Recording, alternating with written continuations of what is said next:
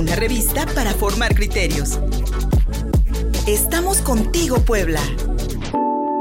Cine con Gustavo Barrientos. Amigos de Contigo Puebla, seguimos aquí desde el Festival Quorum Morelia en el que fuimos invitados a participar y ahora me toca el turno de entrevistar a Ana Zamboni que bueno, está trabajando también muchos proyectos de, animación, bueno, ha recibido varios premios de animación, pero también estás trabajando con el Instituto Goethe alemán, ¿no? Así es. Cuéntanos un poquito. Eh, sí, de hecho, mm, mi contacto con la animación eh, fue también que estuve de productora de un, de un eh, corto de animación que ganó el Ariel de Juan José Medina. Y después el año pasado, a partir de todo esto de la pandemia, que se empezaron a organizar todos los gremios, los gremios de directores, de fotógrafos y todo, eh, yo, entre otras eh, cuatro personas más, estuvimos eh, fundando el gremio de animación mexicana, el que ahora ya se le conoce como GRAM, porque no existía y algunas cosas buenas trajo la pandemia, entre ellas esta, que se organizaron los gremios y actualmente existe este, esta asociación que no es lucrativa ni nada, es simplemente es una asociación para reunir a, los, a la gente de animación. Y a partir de esto hicimos varias sesiones durante todo el 2020 para proponer algunas propuestas a, IMCINE, al Instituto Mexicano de Cinematografía, para que los apoyos a la animación pudieran especializarse hacia lo que los requerimientos que la misma disciplina o el mismo género, como se le quiera llamar, este, necesita. Entonces, pues sí, ese fue mi contacto y además estuve participando como directora ejecutiva del Festival Animasivo. O sea, 2020 fue mi año de animación. y a partir de este 2021 es que ahora estoy en el área de cine y multimedia del Goethe Institute México. Increíble. Sí. ¿Qué crees que le falte o que necesite el cine de animación en México? Pues, en primer lugar, eh, recursos. La animación es, un, es muy cara porque incluso aunque tú quieras hacer una animación pequeña en stop motion en la en tu cuarto no sé es cara es un es un eh, digamos que un no, no, es, no se le puede llamar género porque en realidad yo lo veo mucho más allá. Es un lenguaje eh, cinematográfico y que requiere también mucha inversión, no solo por lo que se necesita en la, etapa de producción, sino porque son procesos muy largos. Entonces eso fue parte de lo que hablamos con, con IMCINE que mm, la animación no podía pensarse en realizar el mismo trabajo de preproducción de una ficción eh, o de un documental en el mismo tiempo que el de una animación, porque una animación necesita un trabajo de preproducción muchísimo más largo para desarrollo de escenarios, desarrollo de personajes, para eh, eh, plantear todo para la hora de salir a producción, bueno, que no se sale, sino que la mayor parte es en un seto, em, tener una carpeta mucho más completa, una carpeta en la que ya desarrollaste los personajes, tus escenarios, tu, contexto, tu mundo, en general tu Biblia de, tu proyecto, y ese, todos esos procesos requieren más tiempo. Entonces, por eso es que creo, en realidad, no, no creo que le falte en cuanto a contenidos o en cuanto a talento. Existe talento eh, muy, muy diverso además en, la animación. O sea, existen compañías que están haciendo animación mucho más eh, de corte comercial, como los el de Huevo Cartoon, o como los que, o Anima, el, estudio Anima. Que por cierto son de Puebla.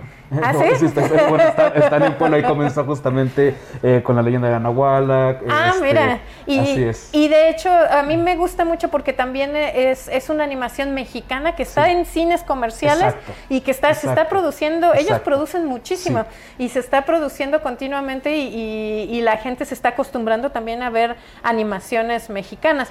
Por supuesto está también la otra, eh, eh, otra dirección que tiene la animación, que es los, los, animadores más de autoría, que son los que sí hacen stop motion y eh, películas un poco más para nichos, no tan, tan comerciales, y que yo creo que ambos son, son muy, muy necesarios y ambos también reflejan la la variedad y la diversidad que existe de creación con este lenguaje. Y fíjate que en Contigo Puebla entrevistamos hace unas semanas a Sosi López, que acaba de hacer un corto que se llama La Última y nos vamos sobre Frida Kahlo, con títeres y con, con toda esta dedicación que hay. Ah, Porque creo que se pueden mezclar los lenguajes, ¿no? Como, como mencionaste, ¿no? O sea, utilizar este, otras plataformas teatrales, escenotécnicas, para poder crear también pues grandes proyectos de animación, ¿no? Y, que, y que yo creo que también estos proyectos como mencionas, ¿no? Diríamos, bueno, no son tan buenas las películas comerciales, o tienen sus fallas, o, o, a, lo mejor todavía le falta un poquito más de render en algunos casos.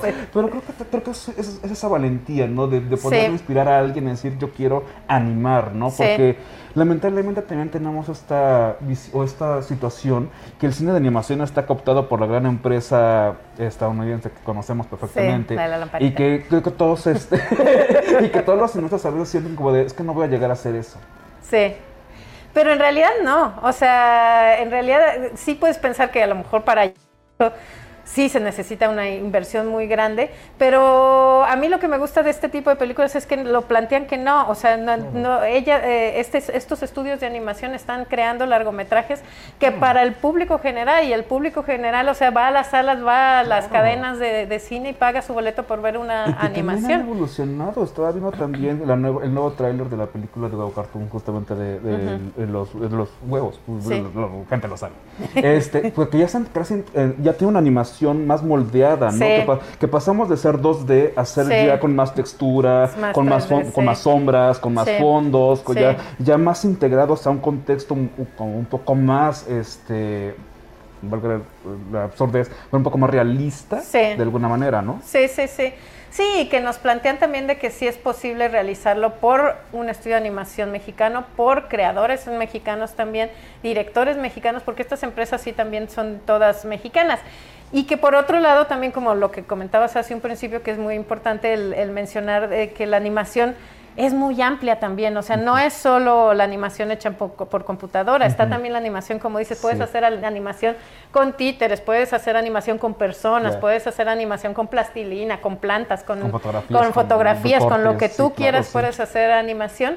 Y toda esa variedad también creo que es lo que, lo que significa o lo que se traduce en que si tú tienes ganas de hacer un cortito de animación, lo puedes hacer. O sea, en realidad las técnicas son múltiples y no te tienes que ir a pensar, ay, pero nunca voy a hacer algo como las grandes compañías norteamericanas. Pues no, y nadie quiere que lo hagas porque para eso están esas historias. O sea, lo que queremos más bien es que se cuenten historias de lo que tú quieras de, eh, a través de este lenguaje. Por supuesto. Ahora platiquemos un poquito del cine alemán, que creo que también ha evolucionado mucho estos últimos 20 años que eh, hay muchas más libertades creativas, que de hecho también es, eh, bueno, de los creativos que, me, se me vienen a la, a, la, mente ahorita que te estamos platicando fuera de, de corta, hablábamos de Fatiakin, hablamos de George Labrousse, hablamos también, bueno, en, en este aspecto queer, pero también creo que en el otro aspecto, por ejemplo, que tenemos películas tan fuertes que hablan, por ejemplo, de experiencias, ¿no? Desde el holocausto, ¿no? Creo que la última película reciente alemana que fue muy sonada, este, hablaba justamente de estas reminiscencias del holocausto y cómo les afectaba todavía en su identidad y en sus, en sus procesos de vida.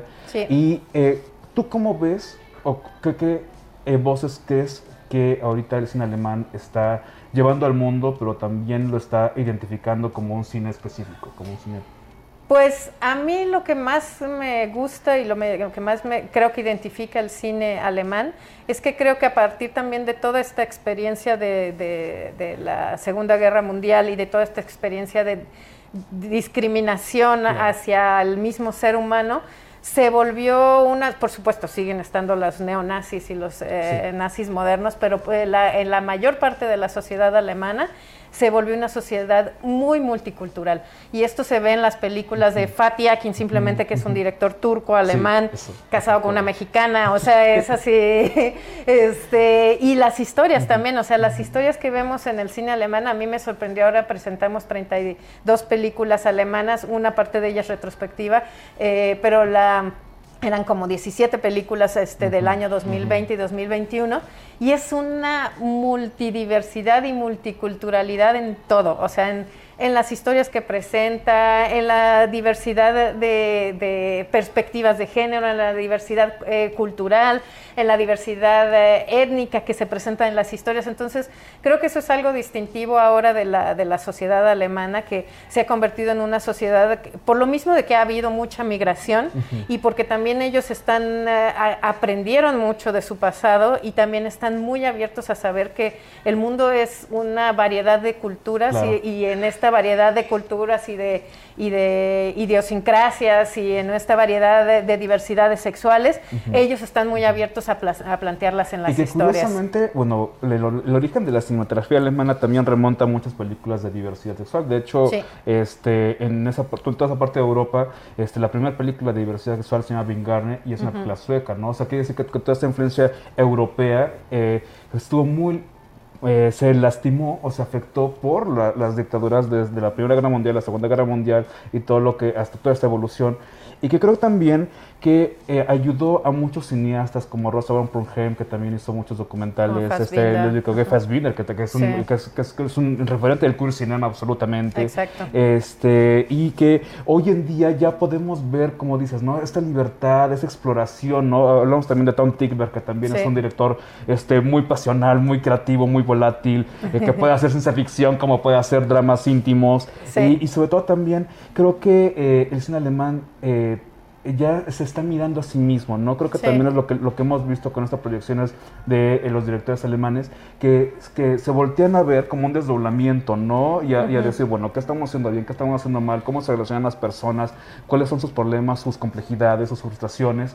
Y yo creo que eso es lo que es el cine alemán, ¿no? Es, es, como un cine que, que nos permite ver como una como una vitrina, pero a la vez entrar a la vitrina y salir de la vitrina y jugar con ella, ¿no? Como en Dark. Exactamente, exactamente. Sí, que, que, es una serie increíble. Excelente, sí, maravillosa. para mí de las mejores. De una enorme creatividad que hay en, los creativos alemanes, que pueden hacer series, que pueden hacer películas. Eh, yo creo que, que, sí estamos en un excelente nivel. Y aparte también otra, otra situación muy interesante que hay, que, que ya hay eh, posibilidades de hacer cine con, con un celular, con, con, posibilidades y que también nos ha permitido generar voces disidentes también con más oportunidades, ¿no? Sí, Sí, sí, exacto. Y como tú dices, o sea, eh, este desdoblamiento se ve también en las películas. O sea, tenemos películas súper íntimas en las cuales la historia se basa en simplemente lo que el personaje está en su contexto íntimo hacia adentro, eh, en sus conflictos existenciales. Y por otro lado, tenemos, eh, presentamos una película que a mí se me hizo muy interesante, que se llama Ecocid, que es ecocidio, en el cual es una ciencia ficción, está planteada como documental, pero es, en realidad es una ciencia ficción que plantea en un futuro que el pueblo alemán demanda al gobierno alemán por no haber hecho nada por, cambiar, por hacer un cambio climático, por hacer leyes que, que ayudan a nuestro planeta y el planeta se está yendo al, precipicio, ya no hay vuelta atrás y el mismo pueblo alemán lo demanda al gobierno de por qué no hicieron nada. Entonces esas, eh, eso es mirar desde afuera a, su misma sociedad y decir, bueno, ¿qué es lo que estamos haciendo? Hacer una autocrítica. Y sí, o sea, es, es, es, un cine muy rico, te digo, es un cine, porque aparte también es un cine que se ha construido por gente, por migrantes que llegaron ahí y que también eh, empezaron a crear esta multiculturalidad en la misma sociedad alemana, entonces que ahora por supuesto son, son alemanes, pero tienen un contexto multicultural y étnico y de diversidades de todas índoles que se refleja en la pantalla. Ana, qué gusto platicar contigo en este espacio Quórum Morelia. Fuiste jueza justamente del Festival Quórum y pues también a los amigos de Contigo Puebla, Alemania y Puebla siempre han estado muy hermanados con esta gran fábrica automotriz que ustedes ya saben cuál es. Pero que a lo mejor algún día podemos verte por Puebla, que nos, que nos lleve a cine por allá alemán. Muy de hecho, ya la tenemos planeada. La, la semana de cine alemán en el, a inicios del 2022 vamos a tener una gira en Puebla. Pues ahí para que nos, que nos consideres también como un apoyo, como un medio aliado y para apoyar, para justamente para promover este, este cine. Sí. A lo mejor después si nos pasas los nombres de, los, de, los, de las obras que, que van, a, estar en esa selección. Y pues con el gusto de saludarte, de llevar eh, cine, pues vimos dos perspectivas muy interesantes. Amigos de Contigo Puebla, muchísimas gracias. Yo soy Gustavo Barrientos y seguimos aquí en este espacio de conversación con jueces, con cineastas y también con diferentes creativos aquí en Cuoro Morelia. Regresamos al estudio. Nos vamos, gracias por recibirnos en la señal de prueba de mi radio 93.5 FM, somos uno en YouTube, en Facebook y en Twitter. Ustedes encuentran la transmisión de este programa Contigo Puebla en www.contigopuebla.mx, mucha más información. Hasta mañana. Contigo Puebla, una revista para formar criterios. Síguenos en Facebook y en Twitter. Envíanos un WhatsApp al 22 13 60 14 18. Estamos contigo, Puebla.